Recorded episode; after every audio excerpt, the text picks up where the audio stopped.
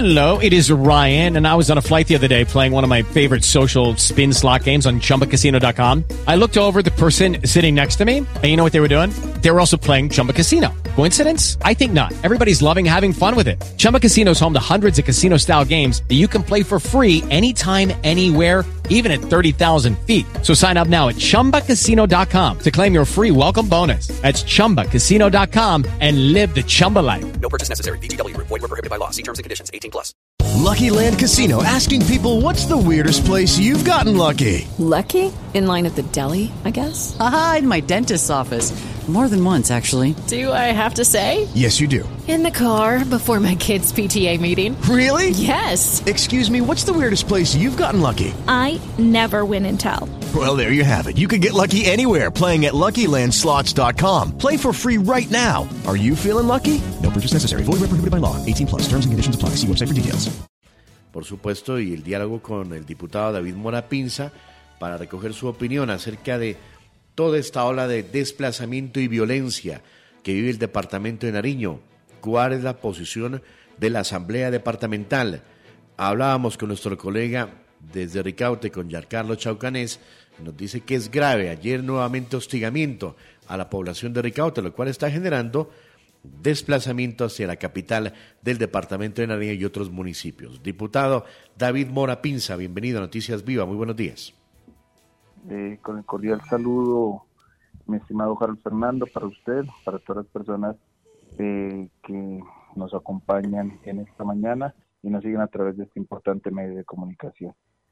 Efectivamente, es preocupante la situación que se viene presentando eh, en el departamento de Nariño y precisamente el día de, se publicaba hoy un tema que la ONU, la ONU pide al gobierno atender la crisis de Nariño tras miles de víctimas en el 2023, ¿no? tan solo en seis meses que llevamos de este año y los hechos victimizantes en el departamento cada vez se agudizan más y eso es lo que pues lo que se logra conocer porque pues quienes bien conocemos estas zonas eh, hay una preocupación porque es un crecimiento desbordado en el tema de menas antipersonas, víctimas de confinamiento, desplazamiento, y eh, como le digo, y es lo que se logra conocer dentro de, lo que se denuncia, porque hay muchas otras que se quedan pues quizás eh, sin conocer por el mismo miedo, se quedan en el silencio por el temor de la misma ciudadanía de, denunciar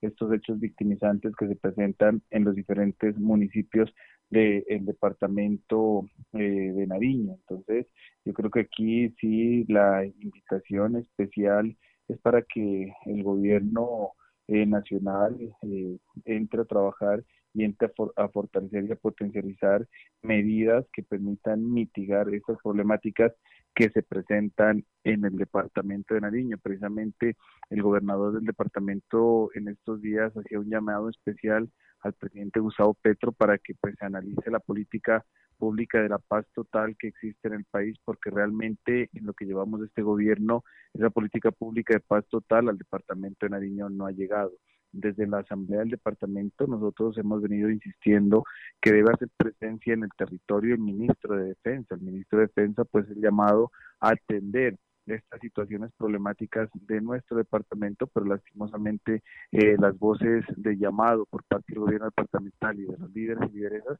no han tenido eco en el gobierno nacional.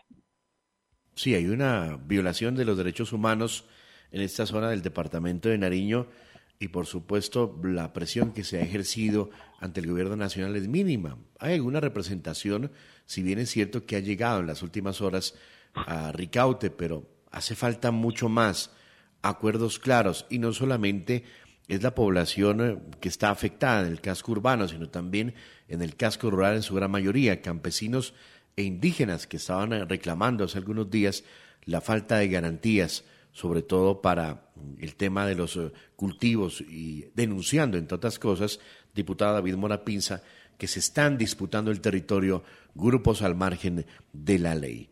¿Qué se puede implementar como presión para que el gobierno llegue a estas zonas que son afectadas por el narcotráfico, son afectadas por la violación de los derechos humanos, por el asesinato a líderes, a lideresas, por el hostigamiento permanente? Eso es lo que la gente quiere, y queremos escucharlo de parte de usted.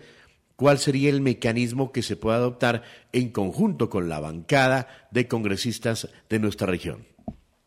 Mire, lo, decía claramente, eh, pues, adicionalmente lo que usted manifiesta, las Naciones Humanas Unidas, perdón, eh, manifiesta que el 37% eh, de los municipios del departamento de Niño hay presencia de, artefactos explosivos en el tema de las minas antipersonas. Entonces yo creo que aquí eh, es un llamado más que desde el departamento a la nación. Yo creo que aquí quien tiene que empezar a implementar las medidas de choque es el gobierno nacional. Aquí la unidad de, de, la, de los congresistas, del gobierno departamental, de nuestra parte eh, es eh, exigirle al gobierno nacional que exista una atención prioritaria al departamento de Nariño. Nosotros tenemos que ver cómo se llega con la presencia del Estado y lógicamente a veces no se a veces no se o sea no se no se entiende de buena manera la militarización en algunos en algunas zonas de, del departamento, pero creo que eh, siempre el, el pie de fuerza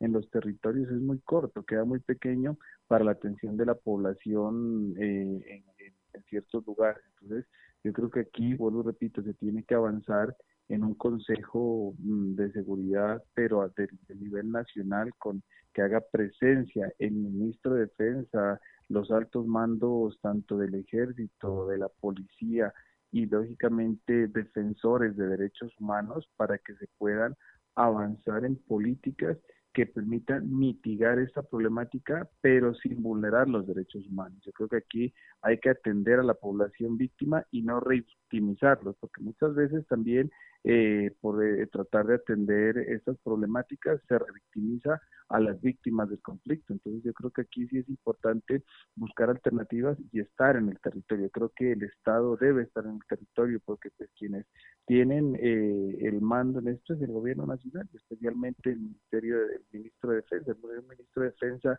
ha estado callado, un ministro de Defensa silencioso, un ministro de Defensa que no atiende el llamado y el clamor de las comunidades. Entonces yo creo que nosotros lo hemos venido haciendo desde que desde que eh, eh, este gobierno arrancó. Nosotros hemos dicho, hoy el ministro de Defensa debe atender el llamado del, del, gobierno departamental y más que todo el gobierno departamental de la ciudadanía que está siendo afectada porque en un alto porcentaje todos los municipios del departamento, yo digo escasamente unos 10 municipios que son los cercanos a la capital, se salvarán de pronto de estas situaciones, pero además eh, en un 80-90% en los municipios existe la presencia de grupos eh, armados al margen de la ley. Y que aquí, es, aquí hay una situación que nosotros siempre hemos hablado, ¿no? Se habla de un cese al fuego hoy con el ELN, se habla del tema reanudar eh, el acuerdo de paz con las FARC, pero nosotros no miramos esa esa iniciativa en el departamento de Nariño. Nosotros